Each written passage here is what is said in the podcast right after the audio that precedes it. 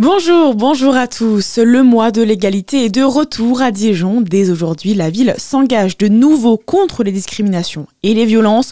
Plus de 30 actions concrètes avec des rencontres, des ateliers, des débats tout au long du mois de mars.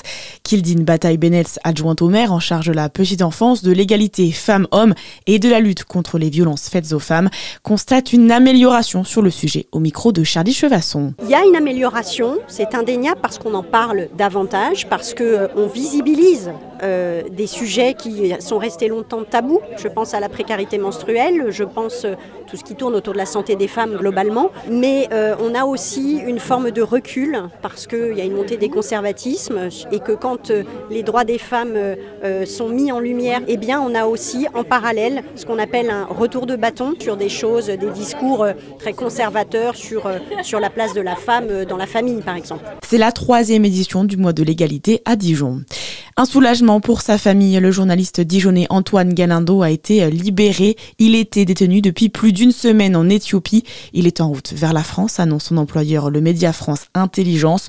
Le journaliste de 36 ans a été arrêté le 22 février dernier dans un hôtel du centre d'Addis Abeba en compagnie d'un responsable d'un parti d'opposition avec qui il avait rendez-vous. La police l'accusé de vouloir conspirer pour créer le chaos en Éthiopie.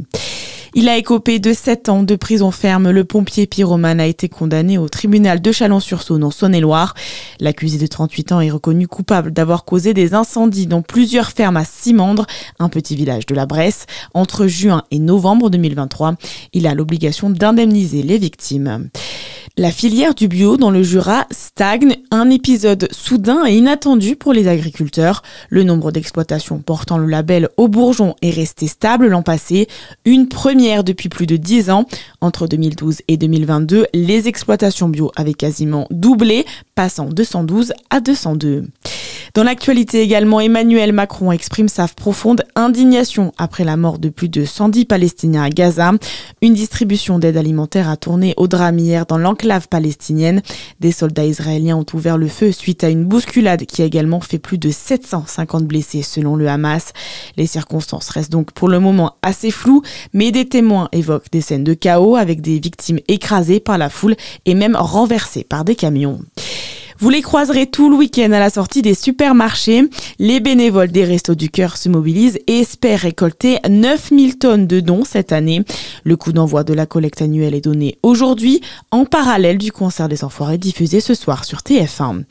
Et puis, ces jours de match ce soir, le DFCO se déplace à Cholet pour la 23e journée de national en foot. Coup d'envoi à 19h30. À suivre la météo sur Fréquence Plus.